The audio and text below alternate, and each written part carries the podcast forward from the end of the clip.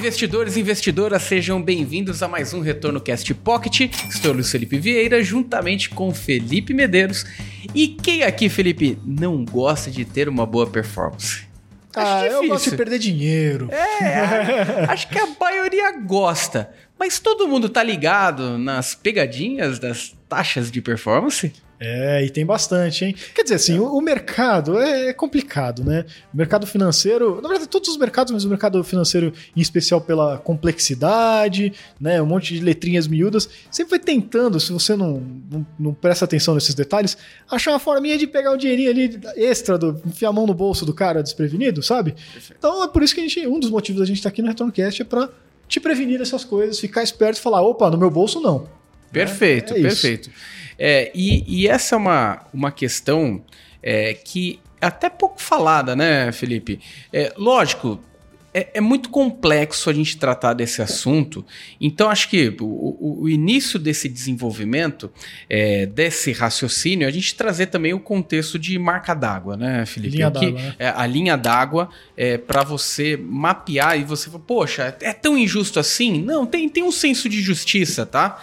é que em alguns momentos isso aí pode não ser tão favorável para o cotista, né? É. Em alguns momentos, né? E é. a gente é, ser bem justo, nem você falou, né? A gente considera geralmente que a taxa de performance é uma das taxas mais justas do mercado. É muito melhor que a taxa de administração, é muito melhor que a taxa de corretagem, é, sei lá, um monte de taxa que tem aí né, nos bancões e tudo mais, que né, a instituição financeira ganha sozinha, independente do que aconteceu com o seu dinheiro.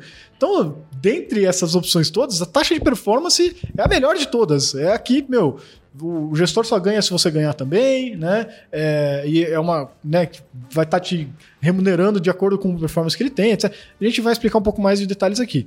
Então, dentre as taxas, ela é, pô, a melhor tem. Mas ainda assim, é importante conhecer algumas coisinhas, né, que podem acontecer de é, pegadinhas aí nessa taxa, né? Perfeito. Então, só, só para a gente trazer o, o, raciocínio da linha d'água, né, Felipe? Vamos imaginar, é, é, existe um fechamento semestral, né, 180 dias, né, para a gente fazer a apuração disso. Vamos imaginar que é um fundo de ações e a referência seja o Ibovespa. Uhum. Então, em um período de seis meses, o fundo de ações rendeu 20, enquanto o Ibovespa rendeu 10. Beleza. É, eu extraí 10 pontos acima do Ibovespa, ou seja, no final das contas, em cima desses 10, eu vou cobrar a minha taxa de performance. Perfeito. Só que nos 180 dias seguintes, é, o Ibovespa cai 20 e o fundo cai só 10. Opa, mas o fundo não continuou acima do benchmark? Continuou, mas por ele ter caído esses 10, existe aquela linha d'água. Vamos imaginar que no início era 100 pontos percentuais, rentabilizou para 120 com 20% de alta do fundo. Com a queda de 10% do fundo, foi para 110. Ou seja, eu não estou naquele limite de linha d'água de 120. Por mais que eu tenha superado o Ibovespa, eu não cobro taxa de performance porque é, é, ela está abaixo da última linha que eu comecei a precificar para eu cobrar essa taxa de performance. Ou né? seja, o fundo só vai te cobrar performance depois que o seu dinheiro tiver batido aquele pico da última vez que foi cobrado, né? Exatamente. Então ele pode ter uma queda sensível, 50%, e ter uma sequência de alta. Enquanto ele não bate aquele nível da, da, da marca d'água, da linha d'água ali, ele não pode te cobrar uma próxima taxa de performance. Mas tem alguns casos interessantes para a gente tratar nesse meio do caminho. Acho que um caso que ficou é, é, muito é, é descarado né, do, dos últimos anos é aquela criação de diversos CNPJs, né, Felipe? Ah, isso daí é polêmico, isso aí é, é, é difícil de falar, né? Porque primeiro tem um motivo que nem tem a ver com a taxa de performance, mas que é uma taxa de performance, né? Mas que é uma sacanagem por si só, que é você está lá no seu fundo, feliz e contente, né? No seu fundo é, 1, 2, 3, 4, 5, 6 lá. E de repente você abre a sua, a sua conta no dia seguinte e desapareceu aquele seu fundo e apareceu o fundo lá 1, 2, 3, 4, 5, 6, B, né? Mas que raios, né? Você não pediu isso, você nem, nem te pediram autorização, simplesmente aconteceu isso. Ou seja, aquele seu fundo, ele foi é, cindido, né? Ele quebrou em dois, né? É, é, e o fundo original, ele ficou lá como ele sempre estava com alguns cotistas, mas você passou para essa versão B, que é exclusiva daquele seu Do banco, banco daquela sua A, corretora, né? etc. Né? É, qual que é o primeiro impacto que é a sacanagem aí? Se você quiser migrar né, de esse, desse seu fundo para uma outra instituição financeira, você não vai conseguir mais, porque só na sua existe esse fundo B. Né? Ah, mas aquele fundo inicial que eu, que eu investi, eu sei que ele negocia em várias instituições. Mas agora a instituição B vai ter o B, a C vai ter o C, a D vai ter o D. Cada um vai ter a sua própria versão para impedir que você possa migrar o seu dinheiro. Ou seja, se você quiser trocar de instituição financeira, você vai ter que pagar, né, vai ter que fazer o resgate, pagar imposto para aplicar de novo. Vai ser uma barreira ah, de, de movimentação aí para a instituição te segurar contra a sua vontade. É uma sacanagem. Esse é um problema, mas não tem nada a ver com o nosso vídeo aqui. Né? O que a gente quer dizer agora, né, em relação a isso, é o segundo problema em relação à taxa de performance. Vamos, vamos né, até deixa acho, é, acho, acho, que a, o ponto é, imagina o seguinte, você tá lá na estratégia do teu fundo, pô, você já ganhou dinheiro com ele, pô, já, já cobrou algumas taxas de performance, até aí tudo certo, né? Vou imaginar que a última linha d'água foi um pouco antes da pandemia. Aí rolou a pandemia. O que, que essa estratégia faz? Migra o CNPJ do fundo A para um fundo B e ele começa do zero. Então você começa uma nova linha d'água no novo CNPJ, porque você perde aquele histórico do produto anterior. É... Seu fundo estava lá em. Você tinha 100 reais. Aí veio a pandemia, caiu para 50, caiu metade. Aí ele foi lá e criou um novo CNPJ e te empurrou nele, te forçou aí para esse novo CNPJ. Agora o 50 é a base, não é mais o 100, porque o 100 ficou no outro fundo. Aí esse fundo saiu de 50 para 60, ou seja, você continua perdendo dinheiro, mas ele já vai te cobrar performance. Perfeito. É, um ponto importante, isso só pode ser feito através de assembleia. Então é importante você ficar atento no e-mail cadastrado, tá? Porque você, como cotista, vai sempre ser chamado para essas assembleias. Apesar da voz ser muito curta numa assembleia como essa, mas... É difícil, você vai... né? Você está num fundo que tem 100 mil cotistas, né? É, é, é, exatamente. É, então esse é um caso importante que, que merece um, uma consideração na hora da gente, da gente falar dos desafios ali da, da taxa de performance, né? E algumas pegadinhas. Exato. A outra que eu acho muito interessante, Felipe, é aquela questão de eu ter entrado no pico do, do, da estratégia, né? Ou seja, é, é, tá certo que tem dois, duas estruturas que você pode precificar a, é, é, essa, essa linha da água. Uma é você fazendo uma generalização dos cotistas e outra você individualizando as cotas com a entrada. Só que uma grande parte da indústria não considera você como cotista individual. Isso. Faz você, coloca você no bolo, na somatória da, das cotas ali. Então vou imaginar que um fundo está em alta. 80% do, dos cotistas pegaram toda essa alta. Aí você, opa, legal, gostei. Aí pega 20% Clássico. dos cotistas, depois os novos entrantes, e entra justamente no, no momento topo. mais no pico. E de repente o fundo cai um pouquinho. Um pouquinho para quem entrou lá atrás, mas você que entrou agora perdeu um pocão. Só que mesmo assim você vai contribuir com a taxa de performance, porque na é média o fundo trouxe resultado positivo acima do benchmark, né, Felipe? Exato. Na verdade, não são nem duas formas, são três métodos de é. cálculo aí da, da taxa de performance, né, dessa linha d'água e tudo mais. É, aí, para simplificar, você tem dois extremos. Um que ele ignora a individualidade do cotista, então trata todo mundo como igual, independente do momento que você entrou. Se você entrou no pico, no, no vale, né, ganhou mais ou menos dinheiro, vai cobrar igual de todo mundo. Né? Esse é um extremo.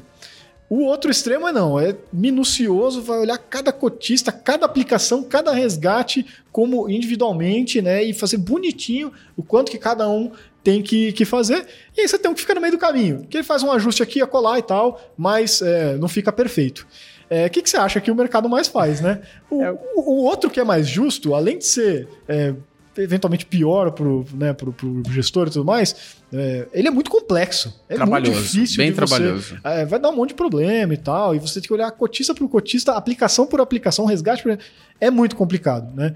Então, assim, praticamente ninguém utiliza esse método aí ajustado, mais bonitinho, né? Do outro lado, é muito mais comum que se bote todo no mesmo, mesmo balaio ali, é mais fácil de calcular, mais barato, não dá rolo nenhum e boa, né? É, e depois você vai ter ali um tanto que usa esse meio do caminho, aí de uma forma melhor ou pior. Até né? porque a taxa de administração, ela já vai sendo retirada aos pouquinhos, o cotista nem sente é, a, a, performance, né? Performance, e a performance. Né? Elas são provisionadas todo dia, é. ele já... Ah, tem que pagar tanto, né? Ele já vai provisionando, né?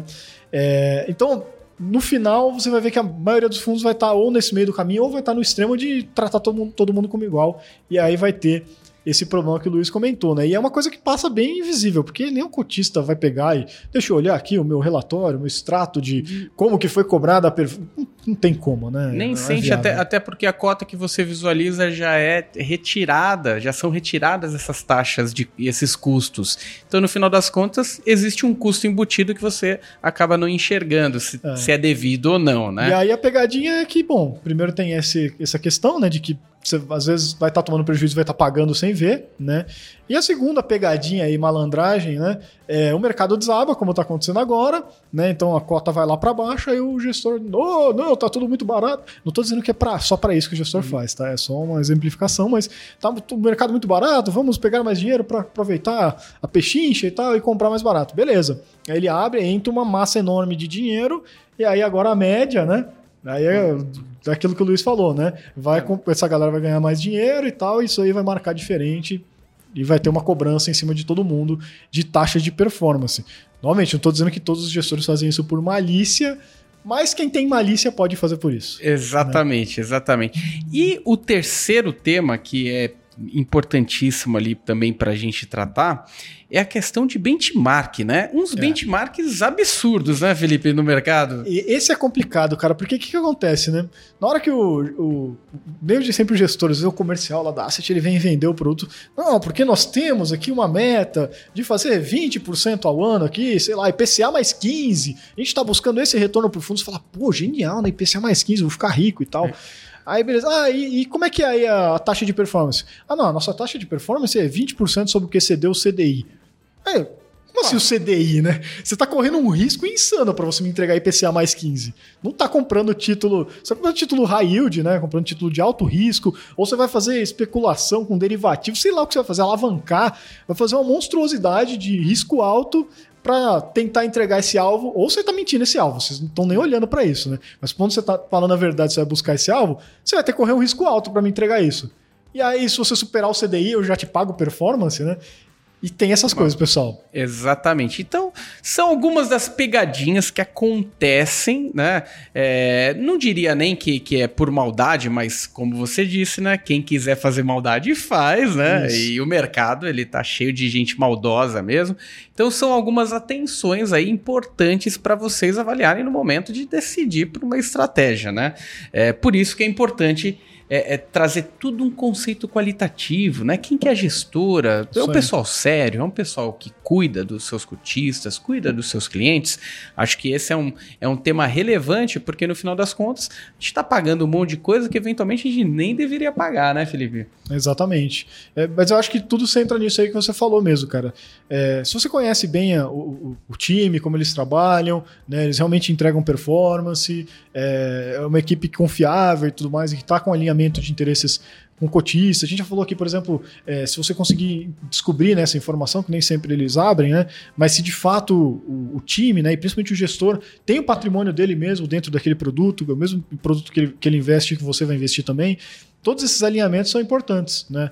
Tanto para você ver que o cara tá engajado em buscar o melhor resultado mesmo e não tá ali ah, enriquecendo com a, a taxa de administração e dando esse cotista, né?